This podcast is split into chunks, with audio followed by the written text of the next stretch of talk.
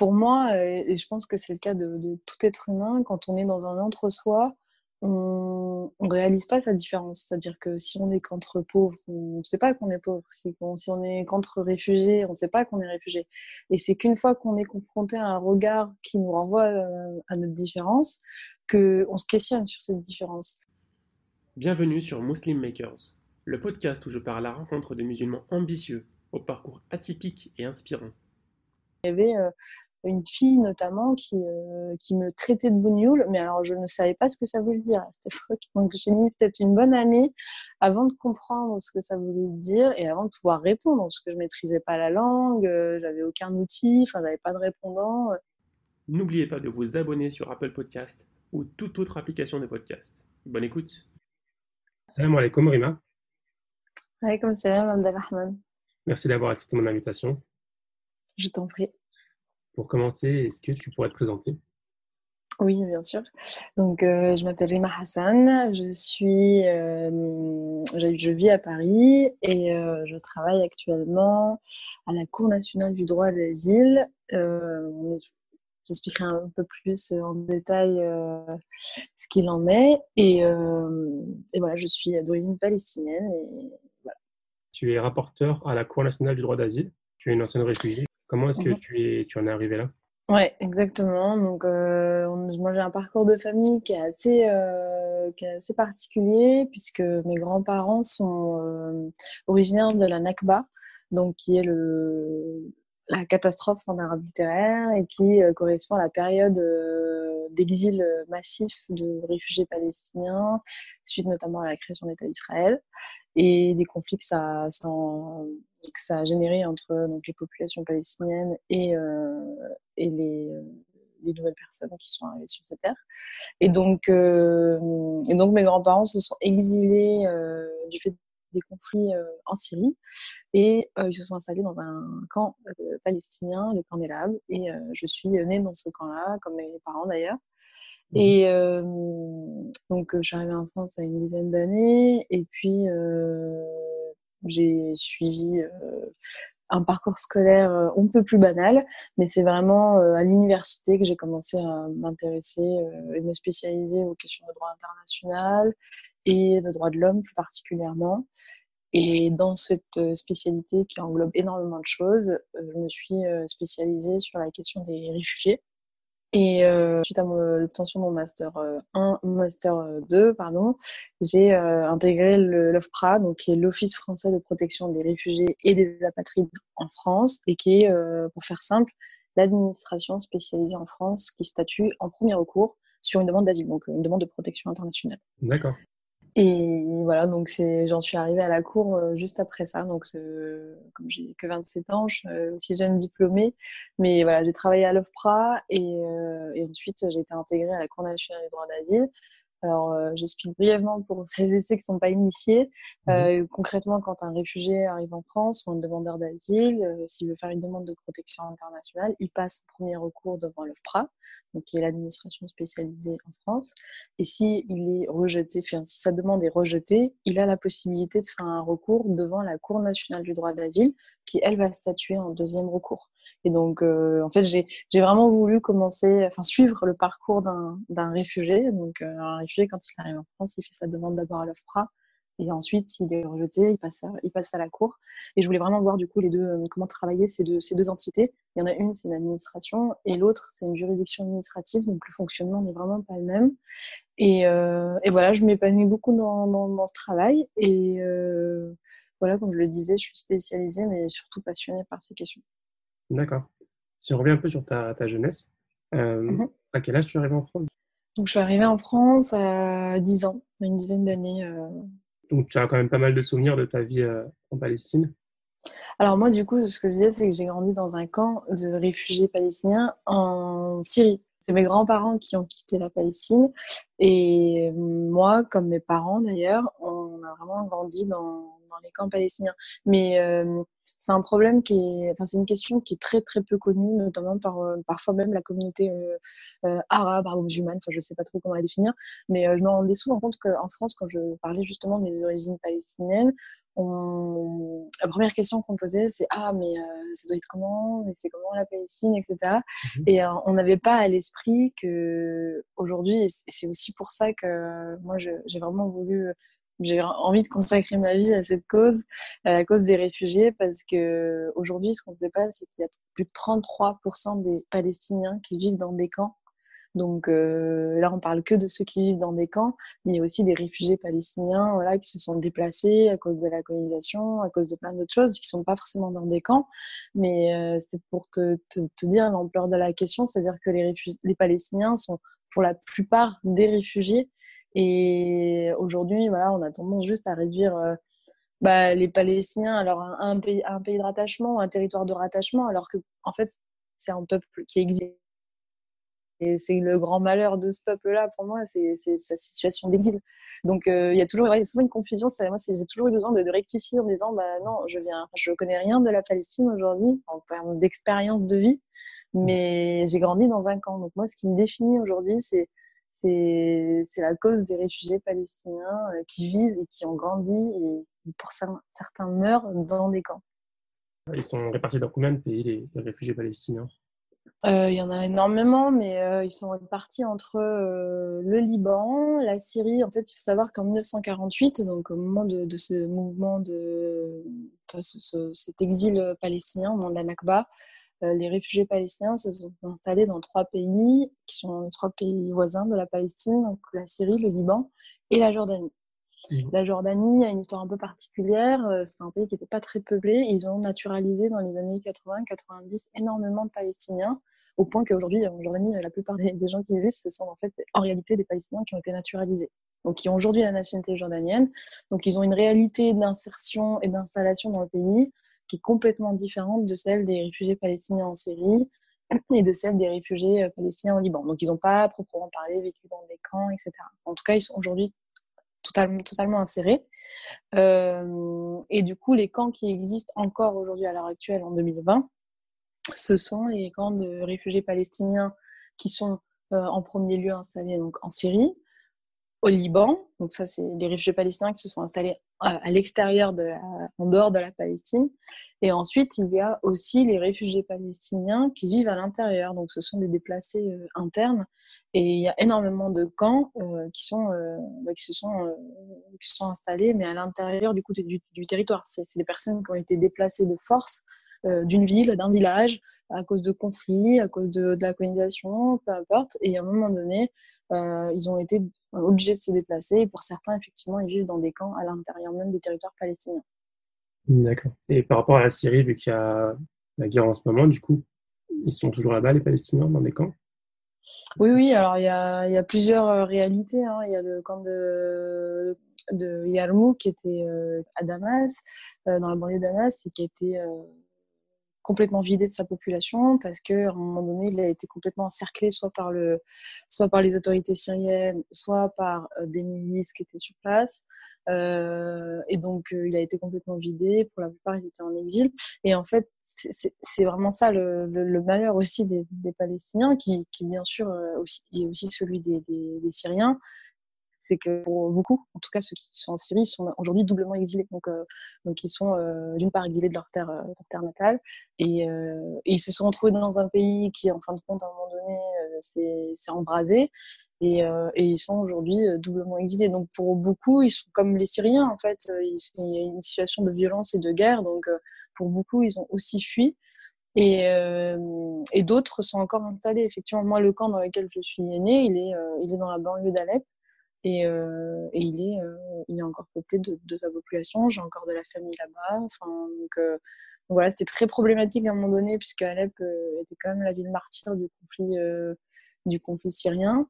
et on a, voilà, on a eu beaucoup peur aussi pour, pour ce camp-là.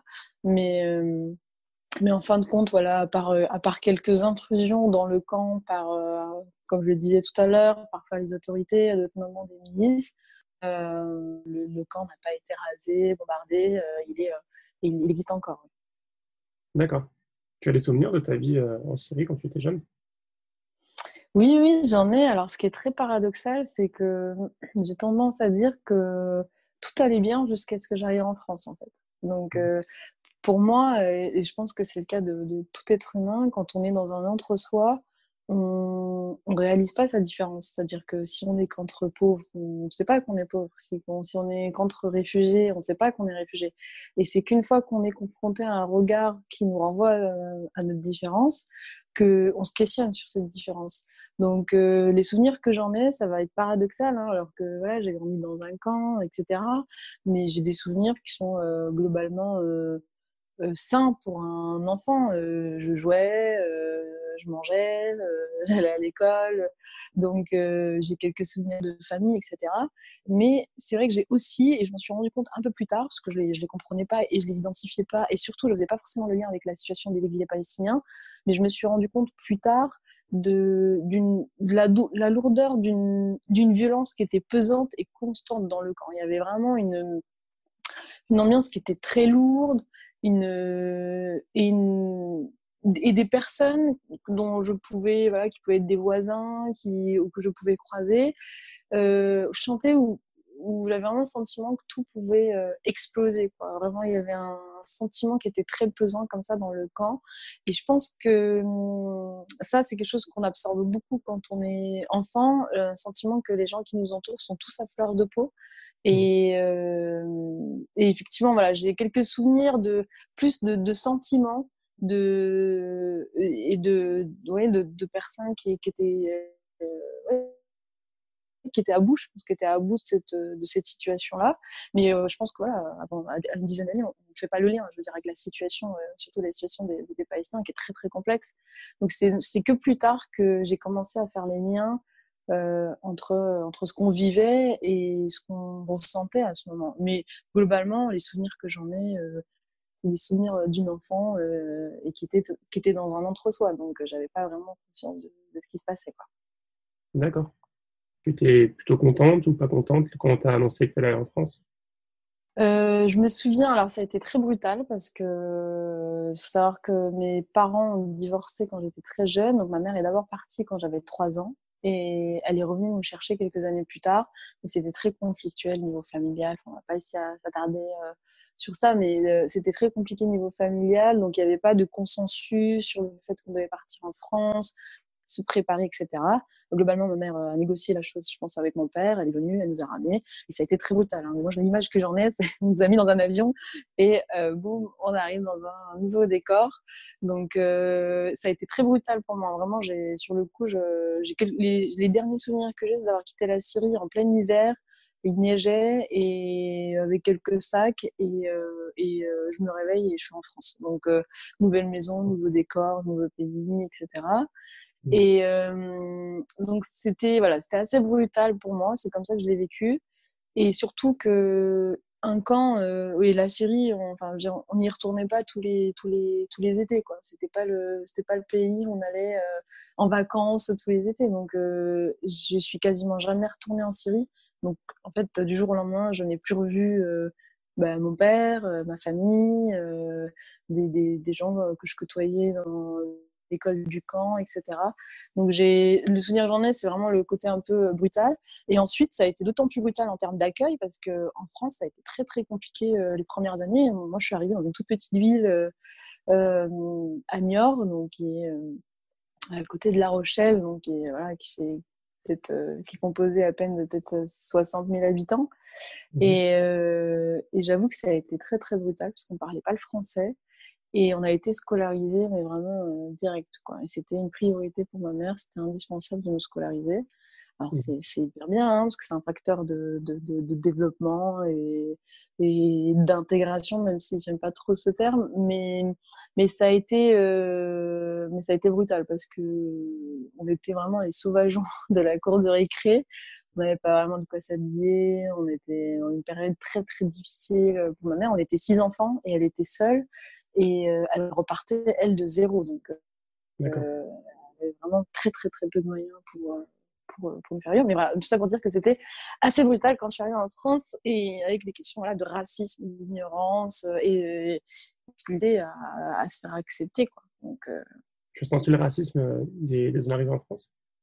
Oui, oui, oui. Ah oui, moi j'ai, moi j'ai, euh, je suis arrivée dans cette école euh, dont je te parlais. Euh, où j'avais une instite euh, qui m'avait vraiment mais placardée. C'est-à-dire que j'étais au fond de la classe, euh, elle n'a rien fait pour que je puisse participer à, des, échanges ou, m'intégrer tout simplement voilà, en connaissant aussi notre histoire. Quoi. Et j'étais très isolée et, et le souvenir le souvenir d'être tombée un jour dans les escaliers. Elle m'avait dit que c'était bien fait et c'était l'amie d'une d'une de mes enfin une des amies de ma mère qui euh, qui parlait très bien le français etc qui était venue justement euh, bah, s'entretenir avec l'instit euh, pour lui faire comprendre que si ça se reproduisait ça allait porter l'affaire voilà, pour, pour, pour, pour, donner suite. Quoi. Et, que, et c'est à ce moment-là qu'elle a commencé à être un peu plus, euh, un peu plus attentive. Mais euh, donc il y avait le côté déjà racisme presque institutionnel, c'est-à-dire c'est l'institution, c'est l'école quoi, qui qui t'accepte pas. Et il y avait aussi le racisme du, des enfants. Quoi. Enfin, il y avait euh, une fille notamment qui, euh, qui me traitait de bougnoule, mais alors je ne savais pas ce que ça voulait dire à cette époque. Donc j'ai mis peut-être une bonne année avant de comprendre ce que ça voulait dire et avant de pouvoir répondre, parce que je maîtrisais pas la langue, euh, j'avais aucun outil, enfin j'avais pas de répondant. euh, donc j'ai mis du temps effectivement à m'armer contre ça et à comprendre aussi euh, l'ampleur de la, chose. moi, je sors d'un camp où je suis qu'avec des Palestiniens. Clairement, euh, la question de la différence, nous, on la connaissait pas. Et on arrive euh, en France où on est, bah, c'est ce que je te disais tout à l'heure, c'est que c'est les personnes qui te renvoient que tu es différent. À la base, toi, tu, tu t'identifies pas forcément comme étant quelqu'un de différent mais c'est le regard qu'on pose sur toi qui, qui te à cette différence-là, quoi. Donc, euh, donc oui, ça a été un peu brutal, euh, c'est un peu, mais voilà, je pense que c'est propre à toutes ces petites villes en France qui ont vu arriver les premiers Noirs et Arabes euh, et, euh, on a tous pris les mêmes claques, je pense vraiment. Enfin moi, ce que je raconte, c'est rien de nouveau. Il y a énormément de, personnes immigrées en France euh, qui ont le même discours que moi sur les premières années d'installation en France. Tu sais comment ta mère a fait pour venir en France? Elle a fait une demande d'asile alors, euh, ma mère, elle avait, un peu elle avait pas mal de chance parce qu'elle avait déjà une sœur qui était installée euh, ici. Et ça, c'est ce que je, te disais tout à l'heure. C'est vraiment euh, le malheur des, des Palestiniens, c'est qu'ils sont éparpillés. Moi, je souffre beaucoup de ne pas avoir de lien avec euh, la diaspora palestinienne. Vraiment, c'est quelque chose. Euh, je suis en quête d'échange avec des Palestiniens. J'ai beaucoup de mal à, à, connecter avec celles et ceux qui sont installés, éparpillés partout dans le monde. Mais ma famille, c'est typiquement ça. J'ai des oncles qui sont un peu partout, des tantes qui sont un peu partout, parce que justement, ils voulaient pas euh, mourir dans, dans les camps. Et donc, euh, ma tante fait partie justement des membres de ma famille qui, euh, très tôt, a essayé de partir avec son mari. Et donc, elle, elle s'était installée en France, à Niort, justement. C'est pour ça que ma mère avait, euh, avait choisi cette ville. Et donc, ma mère est d'abord venue toute seule pour rendre visite à sa sœur. Et effectivement, après, elle est passée justement dans le processus de la demande d'asile. Et, et, ce n'est que quelques années plus tard qu'elle nous a fait venir. Pour moi, la période du collège du collège, c'est la période la plus, l'une des périodes les plus difficiles parce que les enfants sont très méchants. Mm. Euh, donc j'imagine que toi, en plus, tu comprenais pas la langue, ça a dû être extrêmement compliqué de. Alors euh, au collège, ça allait encore parce que là, je parlais déjà le français euh, parce que de quand je suis arrivée, c'était vraiment la primaire. Hein. Et ensuite, et ensuite, j'ai très très vite appris le, le, français, vraiment très très vite. Et, et, ensuite, au collège, ça allait. Puis après, il faut savoir que moi, alors, euh, ça va peut-être faire rire certaines personnes qui vont vous écouter, mais j'ai grandi en ZEP et, et en ZUP. Donc, euh, donc euh, alors à Niort, c'est, voilà, ça reste une petite ville, donc euh, ça n'a rien à voir avec la banlieue parisienne, quoi. Mais, mais voilà, en fin de compte, au collège, à un moment donné, je me suis quand même retrouvée avec euh, des gens qui étaient comme moi en fait. Donc euh, donc il y avait un mélange qui était qui était très intéressant et qui était qui était qui était très joli, enfin très beau en tout cas pour moi. J'avais autant de, de, potes français euh, de souche quoi. Et après au collège, étant donné qu'on était plus nombreux. Euh, bah, il y avait, il y avait, je me retrouvais avec des, des, personnes qui venaient de partout, il y avait des, des Kosovars, euh, des Maghrébins, euh, des Togolais, des Sénégalais. Enfin, je me retrouvais avec plein de gens du coup du quartier qui étaient très différents. Et à ce moment, la question de, de, du vivre ensemble, la tolérance, euh, voilà, ce, on parlait même même pas de, de qui on était, quoi. Genre, ça, mmh. se, ça, se, passait très bien. Mais mmh. c'est vrai que c'était plus les premières années vraiment de primaire où là ça a été compliqué, mais ensuite collège, euh, lycée. de toute façon, je, me, je pense que je me suis beaucoup blindée, je me suis armée euh, et j'étais une, une fille qui était très très très rebelle, insolente presque, vraiment insolente, euh, très rebelle, euh, très euh, rejet de l'autorité, etc. Et c'est pas venu de nulle part. Je pense que quand on vit les premiers mois en France en étant rejeté, bah, on finit aussi par rejeter. Quoi. Donc, donc j'ai mis beaucoup de temps à m'apaiser, à avoir un lien qui soit un peu plus sain avec avec l'éducation et avec avec ce qui représente l'institution en fait, les profs. Donc donc voilà, mais du coup, ça s'est très très bien passé au collège et ça s'est très très bien passé au lycée pour moi. Mais mais voilà, dès que j'ai pu, j'ai quitté Niort en tout cas. Dès que j'ai eu mon bac, dès que j'ai eu mon bac, j'ai quitté Niort pour pour mes études de droit à Paris. D'accord. Donc oui, après ça, tu as fait. Je vois aussi que tu es passé par l'université de Montpellier. J'ai fait euh, mes deux premières années en région parisienne de droit et c'était très compliqué. Enfin, je, je pense qu'il faut se mettre à la place de quelqu'un qui sort d'une toute petite ville, mmh. très très calme, euh, où il n'y a pas de métro, il n'y a pas de tram, euh, il y a quelques bus qui circulent et encore. Et en, arrivant en région parisienne, voilà, j'étais seule. je suis arrivée clairement avec une toute petite valise. Je me suis installée dans un petit 9 mètres carrés du Crous. Et, et yallah, quoi. Alors, je devais euh, aller assurer mes cours de droit, fait le soir dans des petits jobs. Euh. Et au bout de deux années, euh, j'ai commencé vraiment à m'épuiser. J'étais fatiguée. J'ai déjà de l'ambiance à Paris. Et mmh du coup, je suis partie. Euh, effectivement, j'ai fait ma L3 à Montpellier. Ça a été une petite année pause parce que c'est une très belle ville et c'est une ville qui était, qui était beaucoup plus saine à vivre beaucoup plus calme quoi. J'ai mis j'ai mis j'ai fait une petite pause quoi. Donc euh, c'était moins dans le côté speed euh, je suis je suis un peu plus consacrée à mes études et j'ai pu faire d'autres choses etc mais c'était une ville qui était beaucoup plus douce à vivre. Et, euh, et voilà. Donc euh, oui ça ça a été un petit break parce que l'arrivée à Paris était un peu violente. Et ensuite je suis allée euh, au Liban mmh. pour mon master 1 pourquoi tu as décidé au Liban? En fait, je voulais un pays arabe.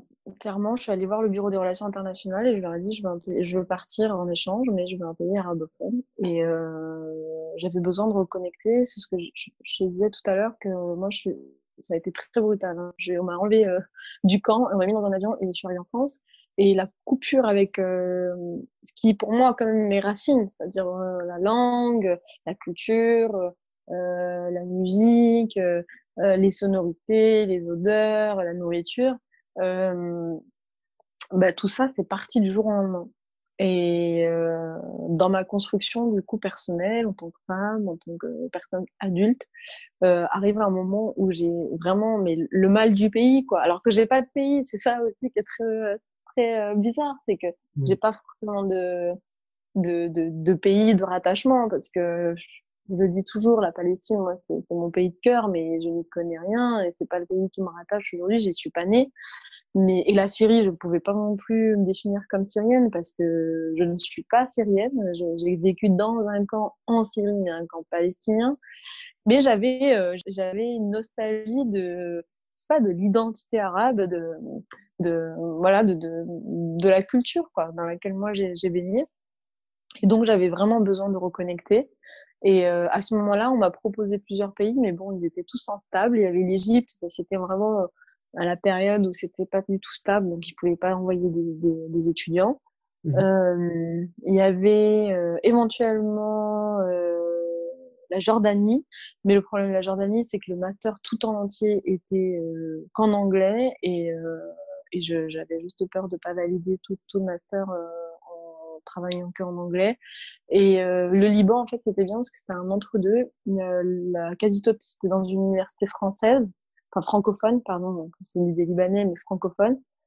Et il y avait quelques modules en arabe et en anglais, donc c'était parfait pour moi parce que je voulais perfectionner ces deux langues, mais en même temps, je voulais m'assurer que mon année pouvait être validée. Tu savais pourquoi tu voulais faire du droit à ce moment-là?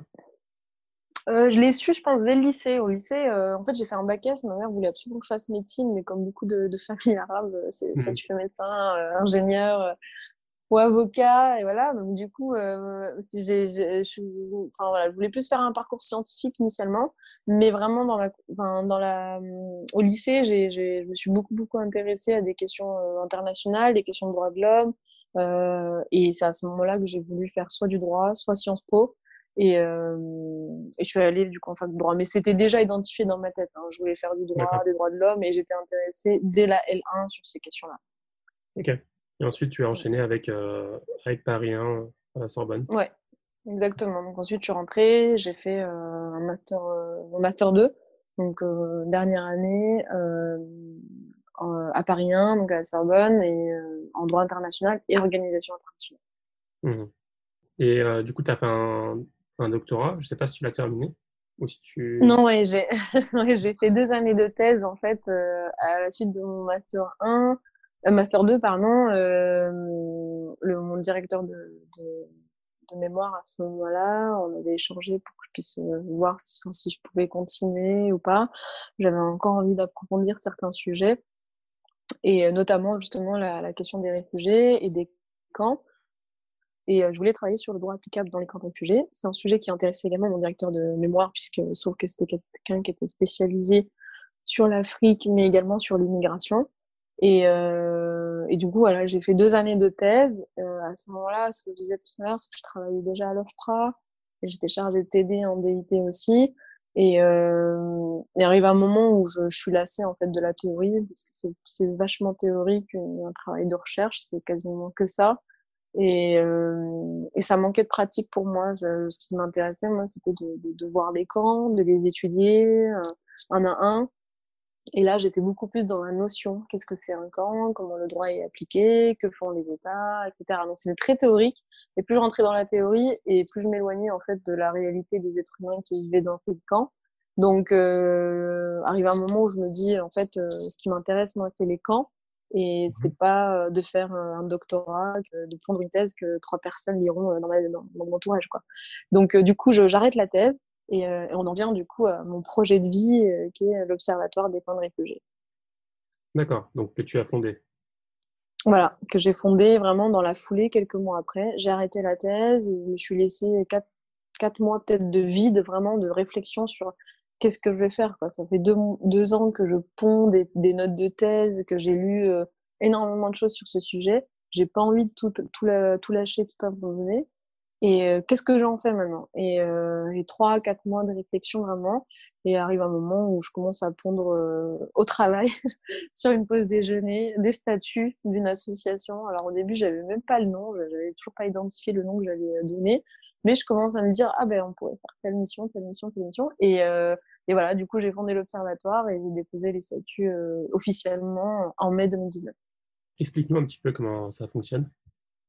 Donc euh, l'Observatoire des camps de réfugiés, donc euh, c'est une association, enfin une, association qui se développe vraiment là, euh, actuellement en ONG avec une dimension internationale. Et on a trois missions au sein de cette, cette ONG. Ces trois missions sont l'étude des camps. Donc sur l'étude des camps, ça comprend un travail de recensement des camps qui sont installés dans le monde, et une élaboration de fiches explicatives sur les camps qu'on va étudier, donc euh, d'une dizaine de pages à peu près, pour vraiment euh, appuyer cette, cette mission d'information et de, euh, et de sensibilisation sur, sur, sur une problématique qu'on ne connaît pas et de vraiment donner une visibilité. C'est pour ça que ça me tenait à cœur de traiter les camps vraiment un à un et pas tout englober dans des notions très floues. La deuxième mission de l'Observatoire, c'est euh, les enquêtes de terrain, donc qui vont débuter l'année prochaine. Et dans le cadre de ces enquêtes de terrain, donc euh, l'idée effectivement c'est de cibler des camps euh, dans lesquels on pourrait envoyer des observateurs de l'association qui vont enquêter sur place durant une semaine, donc en questionnant les réfugiés sur la manière dont ils sont éduqués dans le camp, la manière dont ils sont soignés dans le camp, la manière dont ils sont, euh, nourris dans le camp, la manière dont ils sont logés dans le camp, etc. Et en même temps, euh, questionner tous les acteurs qui peuvent intervenir dans, ce, dans ces camps et de pondre à ce moment-là des rapports d'enquête très très détaillés pour euh, là aussi rendre compte de la manière dont les gens vivent dans ces lieux. Et la troisième et dernière mission de l'Observatoire, c'est toute la mission de sensibilisation euh, et de plaidoyer et qui euh, englobe euh, un travail vraiment d'alerte de, sur toutes les atteintes avérées, constatées ou observées, les atteintes aux droits humains qu'on peut, qu'on peut voir dans des camps. Donc c'est très très large. Ça peut être des problématiques liées à la logistique humanitaire, donc typiquement les enfants sont pas scolarisés dans un camp par exemple, ou ça peut être des, des problèmes vraiment qui sont plus plus graves en matière de droits humains, comme les problématiques de mariage forcé des filles, de violences sexuelles, de d'atteinte aux droits et libertés des réfugiés, de violation des droits et libertés de, de, ces personnes. Ou, enfin voilà, c'est très très large, mais, mais, c'est une mission qui est, qui est, la plus importante en fait, de, de, mettre en lumière vraiment tout ce qui ne va pas dans, dans ces zones d'accueil. Donc, est-ce que c'est lié à, ta mission euh, euh, en tant que rapporteuse de la Cour nationale du, droit d'asile? Non, du tout. Je, à la Cour nationale du droit d'asile, c'est vraiment institutionnel. Je travaille pour euh, l'État, en fait. donc, j'ai un, un, devoir aussi de, de, neutralité dans la manière dont j'étudie les dossiers. Mais à la Cour, je travaille vraiment sur une base euh, juridique, en fait, parce que la, France a ratifié la Convention de Genève de 1951, qui, euh, qui justement promeut euh, l'accueil des réfugiés et tous les dispositifs qu'on va mettre en place pour accueillir les réfugiés et donc et les protéger. Et donc, en fait, la France, comme elle a ratifié cette convention, elle a des, institutions et une juridiction qui, qui appliquent du coup ces, dispositions. Donc, je travaille vraiment, moi, je me, je me contente juste de voilà d'appliquer d'appliquer euh, ces règles-là. Donc, c'est pas tellement lié. Et euh, c'est deux choses qui sont différentes parce que là, nous, dans l'observatoire, on travaille sur des camps, donc euh, c'est pas tellement lié, euh, c'est pas lié que à la question de l'asile. on travaille sur les camps en tant que zone d'accueil des réfugiés et mmh. lieu de vie des réfugiés alors qu'à la cour, je travaille sur des dossiers. Vraiment, est-ce que euh, telle personne craint euh, s'il retourne en Syrie, s'il retourne en Afghanistan, s'il retourne au Nigeria, etc. C'est vraiment une étude très personnelle de chaque personne euh, dont je vais étudier le, dossier. D'accord. Tu as commencé la, la Cour nationale du droit d'asile plus tôt, donc autant commencer par là. Euh, Comment est-ce que tu as fait pour rejoindre cette institution? Donc, euh, comme je disais tout à l'heure, j'ai commencé par l'OFPRA, moi. Donc, euh, l'OFPRA est lié à la CNVA d'une certaine manière, parce que c'est un recours. Donc, euh, voilà. Mais, euh, mais euh, ça s'est fait vraiment en, dans la continuité de l'OFPRA. à, la à la sortie de mon master, en fait, j'avais vraiment envie de travailler sur ces questions. Et je suis tombée, pas par hasard, parce que j'avais déjà entendu parler de cette administration, mais euh, en tout cas, il y avait des offres d'emploi à ce moment-là et j'ai eu énormément de chance parce que quand on sait aujourd'hui la difficulté qu'on a à trouver un travail après un Master 2, euh, voilà, donc j'ai eu énormément de chance que deux mois après l'obtention de mon Master 2, euh, j'ai été recrutée à l'OFPRA. Et en y travaillant une année, euh, j'avais justement, là, je commençais à, avoir besoin de voir ce qui se passait de l'autre côté. Enfin, ce qui se passait euh, quand justement un réfugié bah, était rejeté de l'OPRA et quand il arrivait devant la Cour nationale du droit d'asile, comment est-ce que son dossier était traité en deuxième recours, enfin en deuxième. Et donc, euh, bah, ça s'est fait un peu dans la continuité. Donc, j'ai fait un pareil. À ce moment-là, ils recrutaient des rapporteurs. J'ai saisi l'occasion. Donc, euh, voilà. Mais ça s'est fait vraiment du coup dans un chemin de continuité. D'accord. Donc, ta mission pour résumer, c'est que tu reçois des dossiers de personnes qui font des demandes d'asile, donc depuis la France ou l'étranger, mais pour rester en France, et tu évalues, si euh, ça respecte euh, les, droits que la France accorde, ou je ne sais pas comment ça se passe, mais euh, tu as des critères? Oui, en fait, euh, ce qui se passe, c'est que la demande d'asile peut se faire que via la France. Donc, euh, c'est pour ça aussi que les, les personnes sont prêtes à, à, mourir en mer pour arriver parfois en Europe, parce qu'il faut mmh. savoir que la demande d'asile, on peut pas la déposer dans un pays euh, étranger. Il faut, euh, sauf vraiment dérogations, quand, euh, pour les Syriens, par exemple, on a pu parfois avoir des, des transferts, mais via les ambassades, mais généralement, il faut arriver sur le territoire pour demander une demande d'asile. Donc, donc, une fois qu'une personne arrive elle peut demander l'asile, une demande, il faire une demande d'asile. Et euh, que voilà, si elle passe devant l'OFPRA, il y a un entretien. Si l'OFPRA rejette la demande parce qu'on ne croit pas à l'histoire de monsieur ou madame, parce qu'on pense que bah, s'il retourne dans son pays, en fin de compte, il n'a pas vraiment de crainte, euh, parce que ah, bah, on considère que c'est pas un vrai militant politique, enfin peu importe. Mais en tout cas, il y a des raisons qui font que ah, mais on a des doutes sur son histoire et on va rejeter sa demande de protection. Il arrive à la Cour nationale du droit d'asile. Moi, en tant que rapporteur, à ce moment-là, je vais analyser son dossier. Donc, euh, je vais étudier ce qui s'est passé devant le PRA, je vais étudier ses déclarations devant le PRA, je vais étudier euh, le recours qu'il a formé avec son avocat, le contenu du recours, si ça s'inscrit dans une continuité, si ça apporte des informations supplémentaires, etc. Et ensuite, je vais faire une synthèse de tout ça. Donc, je vais faire un rapport, d'où le don de mon métier, rapporteur. Et ensuite, il va y avoir euh, une analyse géopolitique et juridique du dossier. Donc, euh, typiquement, euh, si c'est un militant politique guinéen, ben, je vais étudier le parti politique dans lequel il s'est investi, je vais étudier les comités de base dans lesquels il a dit avoir pas organisé des manifestations, etc.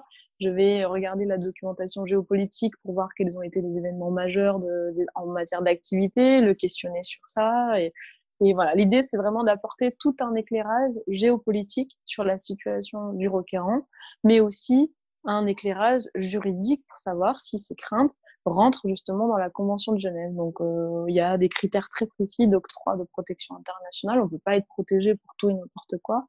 Il y a vraiment des profils euh, pour lesquels on peut être protégé et d'autres dont on ne peut pas être protégé. Donc, euh, donc voilà, je vais faire une, un travail de qualification juridique des craintes personnelles de, de monsieur ou de madame, voir si ça rentre dans la Convention de Genève ou les directives européennes. Et ensuite, euh, je vais effectivement essayer d'apporter un maximum un éclairage euh, géopolitique sur euh, le pays d'origine de monsieur ou de madame en fonction de sa situation personnelle. Et donc, je vais lire mon rapport en audience, donc, tout le travail de rédaction en amont, d'instruction du dossier, un peu comme des avocats. Hein. Et ensuite, je prépare euh, pas un, j'ai pas un réquisitoire, mais un, une lecture de rapport euh, qui doit quand même s'inscrire dans un devoir aussi de neutralité. C'est-à-dire moi, je dois pas prendre parti, je dois pas juger, bien entendu, le contenu des déclarations, mais je vais juste essayer d'apporter un éclairage. Et donc, euh, à ce moment-là, on arrive au jour de l'audience, après la rédaction du rapport et la convocation du requérant avec son avocat. Je vais lire le rapport en audience et ce sont les juges de l'asile qui, eux, vont vraiment le questionner euh, de manière un peu plus poussée sur son dossier, sur ses déclarations. Et puis, on écoute euh, l'avocat en dernier recours, euh, en dernier lieu dans l'audience. Et ensuite, moi, j'ai pas de voix délibérative. Donc, c'est pas moi qui donne la protection euh, à la cour. Ce sont les juges de l'asile. Moi, je ne suis pas magistrate. Je, je suis, euh, voilà, je, je, travaille, je suis une collaboratrice des magistrats. Euh, donc, j'assiste au délibéré parce que c'est moi qui rédige euh, les décisions. Enfin, ce sont les rapporteurs qui rédigent les décisions de la cour. On peut guider éventuellement les juges en matière d'éclairage géopo euh, ou juridique quand euh, ils peuvent euh, être un peu noyés dans les dossiers. Mais globalement, c'est eux qui décident, c'est eux qui, nous disent bon bah monsieur ou madame, on va la protéger pour tel motif ou on va pas le protéger pour tel motif. D'accord. Tu travailles à temps plein chez eux. Oui, je suis complètement à temps plein euh, à la cour. Oui, tout à fait, tout à fait. Donc euh, voilà, pour celles et ceux qui nous écoutent, c'est un métier qui est très très intéressant, qui est peu connu. Euh, pour des juristes qui sont spécialisés en droit international ou plus sur les questions d'asile ou des réfugiés. Et, euh, et, pour faire simple, le poste de rapporteur, il est vraiment scindé en plusieurs phases. La phase d'étude de dossier, de rédaction du rapport, de la lecture du rapport en audience avec les juges de l'asile et les avocats, et ensuite la rédaction des décisions. Tu as combien de dossiers à peu près par, par semaine qui tu traiter? Euh, en tout, j'ai un code, enfin, j'ai une, une norme annuelle de 325 dossiers par an. Donc en moyenne, ça ouais, c'est énorme. En moyenne, j'ai euh, une trentaine de dossiers du coup par mois, parce que si on enlève les congés, les week-ends, etc., j'ai à peu près une trentaine de dossiers à faire euh, par mois. Donc généralement, ça tourne autour de euh, deux rapports à rédiger par, par jour et, et j'ai deux, deux audiences et demie par mois. Donc une audience, à peu près 13 dossiers. Donc euh, voilà, globalement, euh, j'ai deux audiences euh, de 13 dossiers et une demi-audience d'une demi-journée. On va placer 6 ou 7 dossiers. D'accord. Est-ce que tu as des, des cas qui t'ont marqué, que tu as pu voir? Ou bien c'est confidentiel? Non, euh, non, non, c'est pas confidentiel. Je ne cite pas parce que les audiences sont publiques, donc c'est comme un tribunal. En fait, tu peux aujourd'hui, si, si, tu vas aller voir des affaires au pénal, c'est ce qui est beau, je dirais, dans, dans, cet aspect de la justice aussi en France, c'est que c'est que c'est public, donc généralement tout le monde peut y assister. Euh, sauf quand le requérant demande justement le huis clos pour des raisons d'intimité ou de voilà, mais, euh, généralement c'est public. Donc les histoires des requérants euh, sont à 90% euh, dites devant les gens qui sont euh, présents à l'audience, donc il n'y pas de problème de confidentialité à ce niveau-là. Mais oui, oui j'ai pas mal d'histoires qui m'ont qui m'ont marqué. Euh, même si j'avoue que j'apprends aussi à me blinder, parce que forcément, euh, à 300 dossiers à l'année, euh, si je devait craquer à chaque parcours de vie qui était un peu compliqué, euh, je m'en sortirais pas. Quoi. Je pourrais pas avancer sur, euh, sur l'efficacité de mon travail et ce, ce sur quoi je, on m'attend. Donc, donc, donc voilà, du coup, j'ai pas mal de, dossiers qui vont marquer, mais hum, dont une vraiment euh, c'était une personne de nationalité congolaise qui euh, il y en a vraiment plusieurs parce que là j'y pense je me dis euh, je vais parler pendant dix ans mais mais il y en a une vraiment qui m'avait marqué globalement, ce qui me marque, en tout cas actuellement de manière très générale, c'est tout ce qui passe par la Libye. Parce qu'on sait ce qui se passe en Libye, on sait comment euh, les personnes qui, qui, qui viennent, euh, qui viennent d'Afrique noire sont traitées en Libye, euh, tout trafic euh, d'esclavage a eu, euh, la manière dont ils étaient vendus, parfois violés, etc. Donc, quand on a un requérant qui vient de Libye, on sait quasiment à 90% des cas qu'il a été soit vendu, emprisonné, torturé, et pour certains violé. Donc, euh, c'est compliqué pour se, se, déjà se préparer à ces, à ces moments-là parce que c'est des personnes qui arrivent complètement abîmées. Parfois, ils ont quitté un pays pour des raisons voilà, de militantisme politique, etc. Et puis, euh, c'est la, la, trajectoire migratoire qui est plus grave, qui est plus traumatisante pour eux que ce qu'ils ont vécu dans leur pays d'origine. quoi. Mmh. Donc, ils arrivent en audience, parfois, effectivement, on a des personnes qui sont complètement abîmées. Et puis, il faut voir aussi comment ils sont parfois accueillis en France. Quoi. Quand on a des requérants qui, euh, bah, qui dorment dehors, qui, euh, qui sont à porte de la chapelle, euh, qui sont dans des campements, euh, forcément, ils sont pas en l'état à ce moment-là de parler de leur vécu. Quoi. Ils sont pas en l'état de, de, de retracer de manière la plus, la plus zen possible leur histoire et tout le contenu de leurs craintes euh, à ce moment-là. Donc, euh, mais voilà, je vais donner un exemple qui m'a particulièrement, euh, enfin, m'a particulièrement touchée, pardon, et qui concerne une femme qui était d'origine congolaise et qui avait vécu des, ce qu'on sait aujourd'hui au Congo, des, viols, des viols de guerre, quoi. C'est-à-dire qu'elle été violée par des milices qui avaient dans l'est du Congo. Et euh, à ce moment-là, je me dis, bon, dossier assez banal, euh, c'est triste hein, de dire ça, mais dossier, euh, j'ai déjà traité, etc. Euh, parfois, on a un décalage entre ce qu'on reçoit euh, au moment du dossier, parce que c'est un dossier qui était pas, qui était relativement vide. Euh, voilà, il y avait ces faits-là, mais il y avait pas beaucoup de documents. Enfin voilà, donc j'avais pas beaucoup de choses non plus pour pousser l'instruction. Mais du coup, je me, vraiment, j'arrive à l'audience en me disant bon, dossier relativement simple, on va voir ce qu'il en est, et puis voilà. Et au moment où je vois arriver la personne, au fond moi, je me dis, mais j'ai même pas besoin de lire le dossier. C'est-à-dire que quand on voit l'état de la personne arriver à, la cour, euh, voilà, je, c'était une personne qui était complètement, mais euh, complètement euh, éteinte, quoi. Elle était comme mort vivante et morte vivante, c'est-à-dire qu'elle était complètement, complètement traumatisée et, et, on avait beaucoup de mal à la faire parler.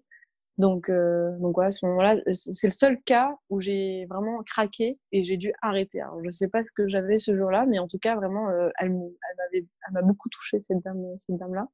Et bien entendu, après, il y en a d'autres. Hein. il y a des cas très particuliers. Je suis d'avoir eu un apatride euh, libanais, syrien libanais. C'est quelqu'un qui, euh, depuis les années 80, avec sa famille, avait euh, avait été libanais, mais avait beaucoup vécu en Syrie. Et euh, en fait, il n'avait jamais été enregistré ni par les autorités libanaises ni par les autorités syriennes. Et c'était pareil pour sa famille. Et en fait, euh, c'était un apatride, quoi. Et, euh, et en audience, il m'avait énormément touché aussi parce que parce qu'il était, euh, il avait un discours qui était poignant sur le fait qu'il n'avait pas d'État, que personne ne voulait le reconnaître, qu'il n'a jamais eu un certificat de naissance de sa vie, qu'il n'a jamais pu être scolarisé, etc. Et, euh, voilà, il y a des parcours qui sont, des parcours de vie qui sont très très poignants et très, très touchants. Et c'est là où je me dis aussi que je suis à ma place parce que quand je ressors de ça, en me disant bon, bah, telle personne on l'a protégée ou elle a été protégée, euh, et que j'ai fait euh, tout mon possible pour essayer de, de nourrir le dossier, ou de, de, de, le justifier au maximum avec de la documentation géopolitique, etc. Euh, c'est très lourd en fin de journée après une audience, mais je, je repars en me disant bon, bah, voilà, c'est une bonne chose de fait. Quoi. Et du coup, en général, le process dure combien de temps pour eux? Généralement, en termes de. Bon, ça, peut, ça peut aller jusqu'à un an sur le tout, c'est-à-dire qu'il y a quand même le processus de demande d'asile euh, devant l'OFPRA. L'OFPRA a six mois pour statuer sur la demande d'asile. Euh, ensuite, euh, le temps de faire le recours et le temps d'être convoqué, ça peut aller, oui, à huit mois, un an, ça dépend. Vraiment. Ça dépend ça dépend des uns et des autres, mais, mais oui, généralement, il y a un an qui se passe entre le moment mmh. où ils font la demande d'asile et le moment où on peut, nous, avoir leur dossier. Donc c'est aussi source de stress pour eux, quoi. Vraiment, c'est pour certains, ils passent un an euh, dans, dans l'attente euh, de savoir s'ils vont être protégés, si on va croire à leur histoire ou pas. D'accord. Et ils sont pas, ils sont pas logés ces personnes-là? Euh, si si, alors en principe, il y a les, euh, il y a les CADA, donc les centres de demandeurs d'asile, centres d'accueil de demandeurs d'asile, donc c'est les CADA qui sont en France et qui ont effectivement la possibilité de d'héberger euh, des demandeurs d'asile, donc le temps qu'on s'appuie sur leur demande. Mais effectivement, euh, le problème qu'on rencontre aujourd'hui, alors moi, c'est pas du tout mon, mon domaine. Hein, moi, je, je, sais pas du tout comment fonctionne. Euh, enfin, j'interviens pas dans ces lieux, mais en principe, ce sont les CADA qui hébergent ces personnes ou des associations qui interviennent devant des demandeurs d'asile. Euh, mais effectivement, il y a un problème de saturation, c'est-à-dire qu'il n'y a pas assez de budget, je pense. Euh, je n'ai pas des statistiques en tête, parce qu'encore une fois, je travaille pas dans les CADA. Mais euh, je le vois, bon, quand, on a les, quand on a les adresses d'hébergement, ce sont souvent des CADA ou des associations qui hébergent, qui hébergent les, les, les demandeurs d'asile. Mais euh, il y a aussi des problèmes effectivement de, de, de, manque de budget, de saturation, de manque de coordination entre les associations. Euh, et c'est pour ça aussi qu'on a des campements. Quoi. À Paris, euh, porte de Paris, on a pas mal de camps de migrants, de réfugiés. Euh, et moi, je, je, suis vraiment choquée parce que quand j'ai pu parler un peu avec certaines associations, on a des nationalités qui sont euh, protégées, systématiquement protégées. Donc, c'est pas que des migrants qui ont été, par exemple, rejetés de la demande d'asile. Parce que ce qui est vrai, c'est que dans les CADA, quand on est rejeté de la demande d'asile, ben on peut, voilà, on peut plus. Je veux dire, on a fait la demande d'asile, si on est rejeté, en principe, on peut plus être hébergé. Il faut passer vers euh, via d'autres canaux. Il faut faire soit une demande de titre de séjour, soit trouver un travail, soit voilà, être régularisé, mais via un autre volet. Mmh. Mais et là, on peut comprendre que voilà, il y a des personnes qui peuvent se retrouver presque à la rue du jour au lendemain. Mais il y a aussi des Afghans, par exemple, dans des dans des campements. Il y avait des, enfin, les Afghans, ils sont systématiquement protégés parce qu'ils viennent d'un pays en guerre comme la Syrie, donc généralement ils sont pour la plupart protégés. Euh, donc oui, il y a un problème de moyens. Je n'ai pas d'explication euh, sur, mais il y a un vrai problème de saturation. Il y a énormément de campements dans les, dans les parisiennes et, et c'est assez grave. C'est assez grave. D'accord. Et du coup, en parallèle de ça, toi, tu, tu présides ton association. Mmh tu, tu as le temps de gérer les deux en même temps? Comment ça se passe? Euh, bah, je... C'est un travail d'organisation, mais euh, c'est vrai que des fois, c'est très prenant. Mais, euh, mais oui, je fais les deux, parce que l'Observatoire ne me nourrit pas pour le moment. C'est un projet qui, qui est naissant. Et j'espère, dans quelques années, pouvoir en vivre. Donc, c'est vraiment l'objectif que je me donne, c'est euh, au fur et à mesure d'intégrer dans les demandes de financement euh, de quoi, moi, pouvoir me, me, me, payer un salaire et pouvoir, du coup, être véritablement à temps plein dessus. Mais mmh. c'est un travail d'organisation. Et euh, les, petits, les, petites, euh, les petites astuces que j'ai, c'est celles que j'avais déjà quand j'étais thésard. Parce que quand j'étais en thèse, j'avais des notes de thèse à pondre euh, régulièrement et que j'étais aussi chargée de TD pour des L3 bah, à côté, je travaillais aussi à temps plein. Et donc, euh, en fait, j'ai dû très vite euh, savoir jongler entre, entre plusieurs choses. Et ça, c'est aussi le problème que énormément d'étudiants euh, comme moi, c'est que dès la L1, moi, j'ai dû travailler 18 heures par semaine dans des petits jobs d'étudiants, donc comme beaucoup d'étudiants. Hein. Mais du coup, ça suppose, en fait, j'ai des réflexes que, que, que j'ai depuis la L1 en matière d'organisation, de gestion de temps, etc., que j'ai depuis la L1 parce que j'étais très tôt obligée de jongler entre plusieurs choses. Donc, donc voilà, je m'en sors plutôt bien, j'espère. Mais, mmh. euh, mais oui, effectivement, je fais à temps plein, on va dire, sur les deux. D'accord. Et quand tu dis que tu as des techniques pour gérer ton temps, tu peux développer un peu? Ben, c'est des, euh, des rituels. Euh, j'ai un temps dans la journée où je vais faire que répondre aux mails. J'ai un temps dans la journée où je vais, euh, je vais entre, par exemple, là, clairement aujourd'hui, entre mon travail et, et l'observatoire, j'ai vraiment parfois euh, plusieurs fois dans la semaine euh, et plusieurs jours dans la semaine où je scinde ma journée en deux. C'est-à-dire que quand je suis sur mes dossiers de la cour, je ne fais que ça. Je m'interdis de travailler sur l'observatoire. Et quand je prends deux trois heures pour travailler sur l'observatoire, je ne fais que ça. Donc, euh, selon les besoins dans la semaine, selon les activités qu'on a, par exemple, si on est vraiment euh, à la veille d'une conférence pour l'observatoire, on est en train de préparer des événements comme ça a été le cas récemment, j'accorde un peu plus de temps à l'observatoire qu'à la cour. Et, euh, et voilà, c'est vraiment une question d'organisation, mais euh, généralement, je, je m'accorde en fait du temps pour l'un ou pour l'autre, et j'évite de trop mélanger les deux pour m'éparpiller, et, euh, et selon les priorités. Donc, si j'ai plus, par exemple, si je suis en audience à la cour dans une semaine, clairement, le, le temps que je vais consacrer euh, euh, à l'étude de mes dossiers va être plus important que le temps que je vais consacrer à l'observatoire. Donc euh, voilà, c'est un peu des rituels aussi. C'est euh, euh, se lever tôt, c'est se coucher tôt, c'est avoir des moments, ouais, des, moments de, de, transition aussi entre les deux et des moments de coupure. Mais, mais voilà, c'est vraiment une question aussi de discipline personnelle. Hein. Vraiment, je ne vais pas imposer à tout le monde de, se lever à, 6 heures, 7 heures. et voilà, mais mais euh, mmh. généralement, en termes de rituel dans la journée, c'est je me lève, je, je lis un peu. Donc, rien à voir avec les projets, même si beaucoup de mes lectures sont liées à la question de l'asile et, de l'exil. Et mmh. ensuite, euh, je prends le temps de répondre à des mails, euh, des messages, euh, tout ce qui concerne des réunions, etc., etc. Fixer le programme de ma journée. Donc, je prends une petite demi-heure pour fixer le programme, soit des rendez-vous euh, téléphoniques et la charge de travail que je dois faire, des objectifs que je dois atteindre. Et, et voilà. C'est vraiment quotidien. Et c'est une question voilà, du coup de programme en fait. J'essaie de me faire un programme tous les matins de ce que j'ai à faire dans la journée et j'essaye de, de l'atteindre. voilà. D'accord, donc tu prépares le matin ton programme de la journée et tu essaies de, de t'y tenir. Exactement, exactement. Cool. Euh, par rapport à ton association, tu fais tout ça à distance ou tu te déplaces? Euh, Vous êtes une équipe? Oui, on est aujourd'hui 70 contributeurs et contributrices et on a un comité euh, d'honneur qui est comme un comité euh, d'experts qui a un rôle consultatif qui est composé d'une quinzaine de personnes et qu'on va consulter deux à trois fois par an lors d'une réunion euh, d'échange, voilà, présenter nos travaux. Mais alors en termes d'organisation de travail, en fait, effectivement, le critère numéro un, c'est l'autonomie des personnes donc, euh, dans la mesure où on n'a pas de locaux, enfin, on n'a pas de locaux qui nous sont propres, c'est-à-dire qu'on ne paye pas de loyer euh, pour des locaux pour l'observatoire, mais on est incubé à Singa, donc une association qui sélectionne 14 euh, projets par an euh, qu'ils vont accompagner. Et donc, euh, on, a été, on a été sélectionné en octobre, un mois après la création de l'observatoire par euh, Singa pour être accompagné. Et dans le cadre de cet accompagnement, on bénéficie de leur espace de coworking, de leur salle de réunion, de leur espace de travail, des outils qu'ils mettent en place, de leur réseau aussi. Et euh, du coup, en termes d'organisation de travail pour les membres de l'Observatoire, globalement, on est tous autonomes. Donc, les contributeurs et contributrices pour cette première année d'études, ils se sont positionnés sur deux camps sur lesquels ils vont travailler et élaborer des fiches euh, explicatives. Et euh, nous, concrètement, on va se voir euh, avec, les, avec les membres de l'Observatoire au moment où on va faire des réunions de pôle. Donc, euh, ce que j'ai pas dit tout à l'heure, mais je pense on l'aura compris, on travaille sur tous les camps qui sont installés dans le monde. Et nécessairement, on a dû s'organiser en pôle géographique, parce que les réalités des camps ne sont pas les mêmes selon les zones géographiques dans lesquelles on se trouve.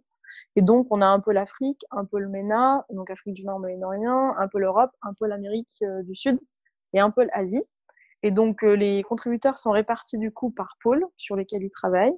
Et quand ils ont fini leur fiche explicative, ils nous ont rendu cette fiche on rentre dans la phase de relecture, de correction et on va euh, convoquer une réunion, une session de travail dans le pôle avec la responsable de pôle, euh, moi-même et les membres du pôle pour échanger sur le rendu de cette fiche, euh, comment leur travail s'est passé, comment leur contribution s'est passée, qu'est-ce qu'on peut mettre en place pour améliorer leur contribution, quels outils on peut mettre en place pour que leur, leur travail de recherche soit plus efficace, plus pertinent, etc.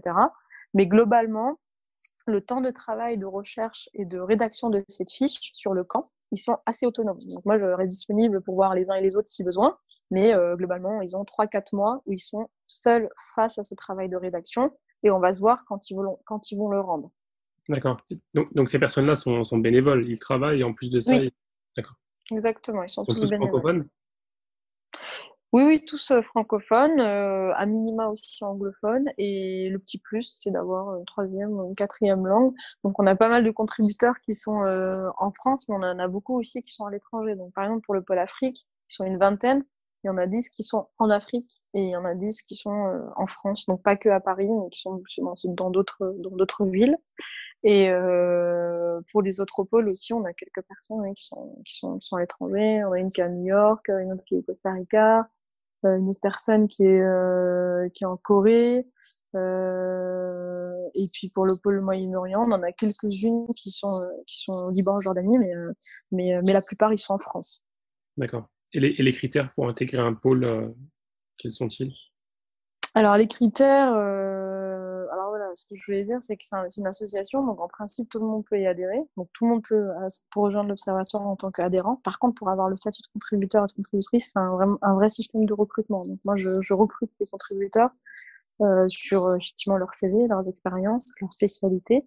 Et c'est un projet qui est humain, donc euh, j'ai pas envie d'un entre-soi entre juristes spécialisés en droit de l'homme euh, ou droit des réfugiés.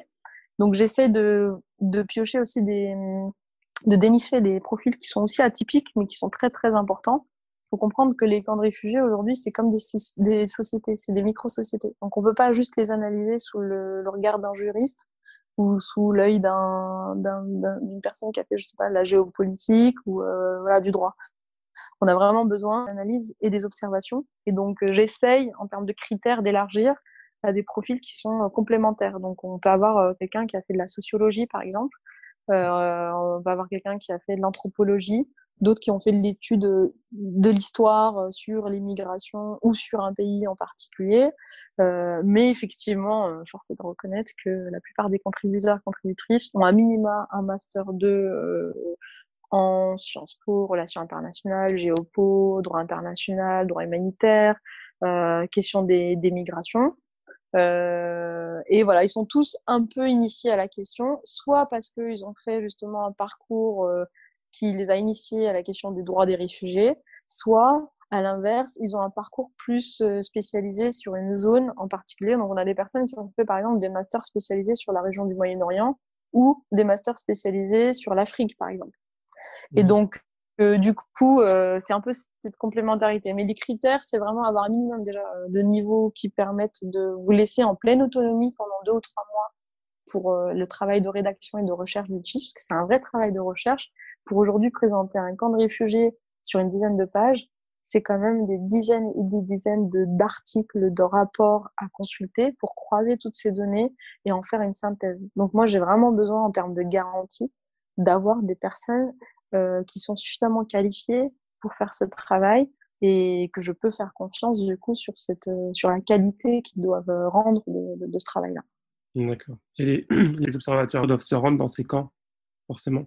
Euh, non, pour cette, première pour cette première mission qui est l'étude des camps, c'est un travail de recherche. Donc, on va se baser sur les données publiques. C'est très important pour moi qu'on fasse ce travail-là. Pourquoi? Parce qu'aujourd'hui, les informations qu'on retrouve sur les camps de réfugiés ne sont pas centralisées. Donc, si tu veux avoir des informations sur un camp, il mhm. faut que tu croises énormément de données pour avoir une idée de ah ben, quels sont les services qui sont assurés, quel est le rôle de l'État qui accueille ce camp, euh, comment le camp a été installé. Donc là, c'est plus de l'histoire euh, liée à l'installation du camp pourquoi les gens ont fui, pourquoi ces personnes ont fui, pourquoi ils, sont, ils avaient besoin d'une protection, quels sont les acteurs qui sont présents dans le camp, qui fait quoi, etc. Si tu veux avoir vraiment une vue d'ensemble sur la manière dont le camp, le, le camp fonctionne, il faut que tu croises énormément de données. Et nous, c'était très important pour moi qu'on puisse centraliser toutes ces données. Vraiment, les, les, faire déjà ce travail de, de, de, de, de recherche et centraliser pour toutes les personnes qui sont sensibilisées à ces questions, avoir du coup à, à, leur porter un document d'une dizaine de pages très synthétique qui viennent justement vous présenter ce camp sans que vous ayez à faire tout ce travail que nous on fait pendant des mois. L'objectif final, c'est quoi? C'est d'informer la population? Donc les, les, missions de l'Observatoire, effectivement, il y a un vrai volet euh, d'information, de sensibilisation du grand public sur ces questions, puisqu'on parle beaucoup des réfugiés, mais très très peu des millions de personnes qui vivent dans les camps et qui meurent pour ce temps dans les camps, puisque le mmh. camp aujourd'hui dure en moyenne 12 ans. Et euh, la raison d'être de cet observatoire, c'est aussi de, enfin de, d'avoir un volet recommandation qui est adressé aux gestionnaires des camps et aux États qui accueillent les camps, et donc d'avoir vraiment une, un message qui est aussi adressé à tous ceux qui travaillent dans les camps. Parce qu'aujourd'hui, il n'y a aucune, aucune organisation, aucun institut, aucune instance euh, indépendante qui vienne justement faire ce travail d'enquête sur bah, ce qui va ou ce qui ne va pas dans les camps. Il mmh n'y euh, a aucune personne, voilà, il a aucun organe comme ça qui, qui vient euh, euh, observer, chapeauter tout ce qui se passe dans les camps et qui peut justement faire un travail de recommandation, de sensibilisation. Donc, euh, la mission véritablement de l'observatoire, effectivement, est une mission d'information du grand public, de sensibilisation du grand public sur cet, enjeu. Mais aussi, on a tout un volet recommandation qui est adressé aux acteurs gestionnaires du camp sur tout ce qui peut être amélioré, mais aussi tout ce qui ne va pas du coup euh, dans les camps en matière de respect des droits humains. D'accord. Et du coup, tous vos travaux sont, qui sont disponibles, qui sont disponibles sur Internet? Toutes les fiches qu'on est en train de, rédiger et de mettre en place sur les camps seront disponibles sur le site. Le site est en cours de création, il sera prêt pour mi-mars. Et pour le moment, on communique sur nos pages LinkedIn, Twitter et, et, Facebook. Et effectivement, on a, on a, on a, oui, pour, objectif de, publier. Alors, on ne publiera pas toutes les fiches d'un coup, parce que là aujourd'hui, on a plus de 50 fiches qui sont, qui sont déjà en cours de finition, de correction. Euh, parce que la première session de travail euh, vient de se terminer. Elle s'est tenue de septembre à décembre pour la fiche 1 et la fiche 2 va être rédigée, elle, de janvier à avril. Donc euh, là, on a plus d'une cinquantaine de fiches qui sont prêtes. Euh, on va pas tout publier d'un coup. On va voir justement si on commence par un pôle en particulier, une zone en particulier. Mais effectivement, tous nos travaux seront disponibles sur notre site. D'accord. Euh, on arrive à la fin de ce podcast. Je suis désolé, on est un peu en dehors du temps. Il n'y a pas de problème. J'ai un peu trop parlé peut-être. Non, non, il n'y a pas de souci. J'avais juste une ou deux questions pour terminer. Quels sont vos besoins pour le moment? De profil ou de fond? Ou c'est quoi, quoi vos besoins pour avancer? Ouais, a vraiment nos... Euh, merci de poser cette question parce qu'on ne la pose pas souvent, mais euh, on a effectivement besoin de financement. En fait, l'enjeu là pour l'observatoire, c'est le capital humain, euh, ça se passe très bien. J'ai l'impression qu'il y a énormément de personnes qui sont intéressées par le projet, qui nous contactent, euh, et c'est déjà compliqué de gérer tout ça. Donc, euh, au niveau des contributions, on est déjà très bien et on est assez pour le moment. On est plus de 70. Mais c'est vrai que ce qui nous, ce sur quoi on a besoin de travailler sur les prochains mois, c'est vraiment la recherche de financement. On a besoin de plus de 50 000 euros aujourd'hui pour financer les missions de terrain de l'année prochaine. Mmh et euh, pour lesquels on voudrait aller au Moyen-Orient, en Europe, donc Grèce ou Italie pour voir les camps de migrants, et, euh, et en Afrique. Et euh, donc on a besoin à peu près d'une cinquantaine de mille euros. Et c'est toute la recherche de financement qui euh, aujourd'hui nous préoccupe. D'accord. Donc vous cherchez les financements auprès de particuliers ou d'investisseurs ou comment ça se passe? Exactement. Donc entité privée, investisseurs, fondations, particuliers. Pourquoi? Parce qu'on refuse justement les. On ne veut pas de financement des États. On ne veut mm. pas de financement d'organisations internationales ou de financement d'ONG internationales parce que ce sont celles et ceux qui travaillent et qui financent justement euh, les camps. Et donc, il y aurait conflit d'intérêts puisque notre travail, c'est vraiment de vérifier, entre guillemets, si leur travail est bien fait. Si on est financé par eux, il y a véritablement un, conflit, euh, un conflit d'intérêts à ce moment-là. Donc, on a vraiment besoin de rester très indépendant de tous, tous les acteurs qui gravitent dans les camps pour euh, éviter d'avoir justement des pressions d'influence sur les, les, travaux et la qualité de, des travaux qu'on pourrait euh, publier. D'accord. Si quelqu'un veut vous aider financièrement, vous avez un site ou... Oui, oui, on a, on a alors les pages, comme je le disais, on peut en trouver sur Facebook, LinkedIn, Twitter, et on a euh, une adresse mail, donc c'est contact au du 6 cr.org. Ok, bah, écoute, je mettrai ça en description aussi. dernière question, est-ce que tu as un livre à, à, conseiller au niveau de. Bah, tu disais que tu lisais beaucoup le matin. Euh, un mhm. ou deux livres euh, que tu conseillerais aux auditeurs pour mieux comprendre euh, la problématique de, des réfugiés et des apatrides ah il y en a énormément et surtout que moi j'ai plus traité ça euh, sous le sous le volet euh, plus d'études universitaires. Donc bon, il y a énormément de travaux de Michel Agier, par exemple, qui est un anthropologue que j'adore, euh, qui a été qui a été qui m'a propulsé un peu sur ces questions. Donc un monde de camp de Michel Agier, qui est un anthropologue. Mais je citerai surtout, et je pense que ça correspond plus aussi à la dynamique du podcast, euh, un poème, donc euh, un poème de Mahmoud Darwish qui s'appelle Sajel Ana Arabe et euh, qui, euh, voilà, qui m'a beaucoup aussi touchée, propulsée dans ses questions sur l'identité palestinienne euh, et qui parle effectivement de, l'exil et du, du, malheur des Palestiniens qui sont un peuple exilé à l'infini, j'ai l'impression. Donc donc voilà, le, pour, pour, les amateurs de poèmes, euh, les poèmes de Mahmoud Darwish, un grand poète palestinien, euh, surtout Sagel Anna Alavi. Et, euh, et puis pour celles et ceux qui sont vraiment euh, du coup plus intéressés à la question des camps, euh, bah, je vous renvoie aux travaux de, de Michel Avier sur les camps. Super. Bah écoute, je te, je te remercie beaucoup. Merci à toi. Je te souhaite bon courage pour la suite. C'est beaucoup de travail. oui. Et voilà, je mettrai tout ce que tout est en description. Si, euh, j'invite les auditeurs à, à, aider s'ils veulent, que ce soit des, petits moutons ou des gros montants, ça peut, ça peut toujours aider. Merci beaucoup et bon courage à toi pour tes prochains épisodes. Merci d'avoir écouté cet épisode. S'il vous a plu et si vous voulez soutenir le podcast, n'hésitez pas à le partager à votre entourage en envoyant le lien du podcast ou en partageant la page Facebook Muslim Makers. On se retrouve la semaine prochaine, Inch'Allah, avec un nouvel invité.